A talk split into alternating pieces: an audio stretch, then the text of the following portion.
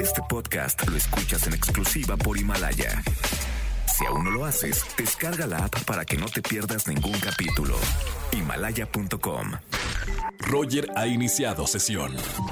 Estás escuchando el podcast de Roger González en Exa FM. Señores, hoy es eh, jueves, hoy es jueves y tenemos recomendaciones de Oscar Uriel para ver en plataformas digitales ahora que los cines todavía no están abiertos. Oscar, muy buena tarde. ¿Qué tal, mi querido Roger? Oye, la noticia de los cines eh, es que creo que ya estamos ahora sí eh, en la puerta para que empiecen a funcionar. Dame Este, los fecha, cines en dame, México va a ser paulatino fecha. también, va a ser con un cierto número de capacidad por sala, obviamente con todas las medidas sanitarias, pero vamos a mantener al público informado de lo que esté sucediendo.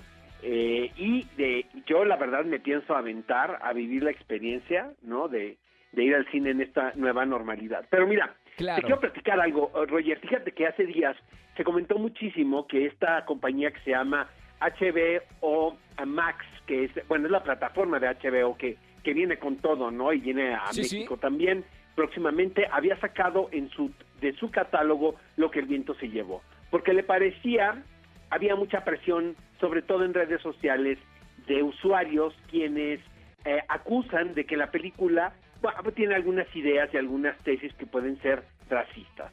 Entonces Sí. eh, sacan la película, la van a volver a, a- a colocar dentro del catálogo de la plataforma, pero con una introducción donde se va a contextualizar al espectador de cuándo se hizo esta película y por qué se hizo.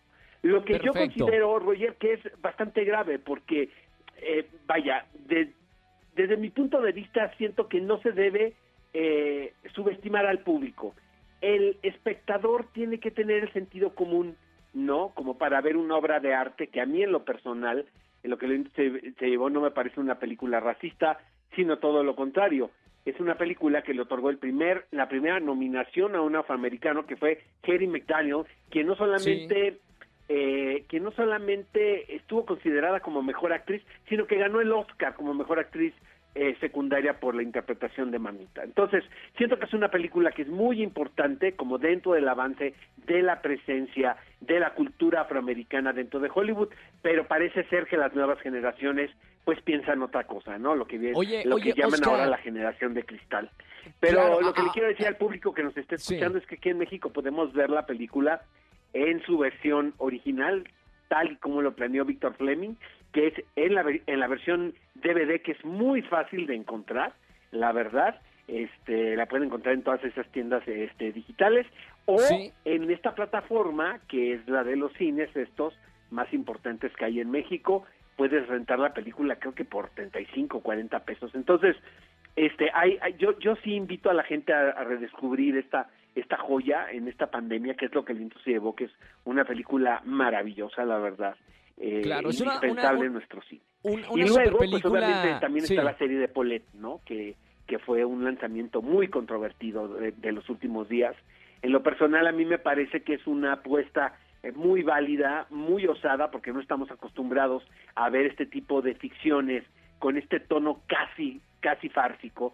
Sin embargo, pues lo que sucedió evidentemente pues te orillan no a contarlo de una de una forma cómica. No le gustó a mucha gente sé que se convirtió también en en un tema en las redes sociales pero yo la verdad eh, vi los seis episodios de en una Sí. sesión lo que quiere decir que, que no está aburrida. No sé qué te pareció a ti Mira, no la he visto y, escuché en los comentarios, escuché la, la crítica de, de- varias personas eh, y, y hay que entenderles si, si vas por el tema de, ok, es una farsa. La, la situación es muy delicada, pero aquí el director opta por hacerlo casi, casi como una farsa de lo, lo- lo que estaba sucediendo. Si lo ves con esos ojos, pues yo creo que puedes disfrutar la, la serie.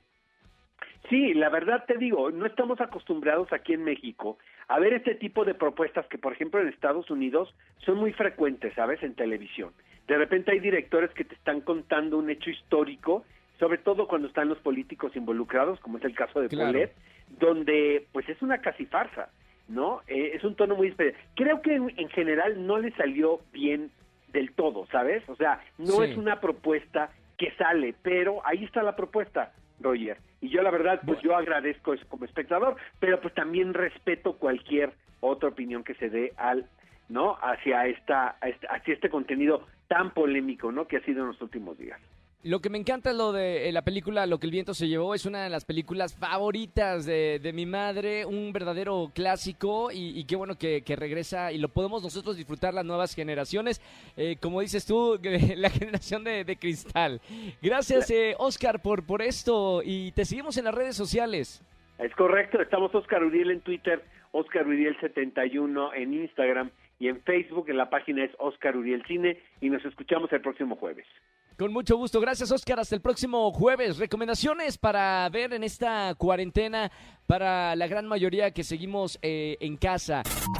Escúchanos en vivo y gana boletos a los mejores conciertos de 4 a 7 de la tarde por Exa FM 104.9. Este podcast lo escuchas en exclusiva por Himalaya. Si aún no lo haces, descarga la app para que no te pierdas ningún capítulo. Himalaya.com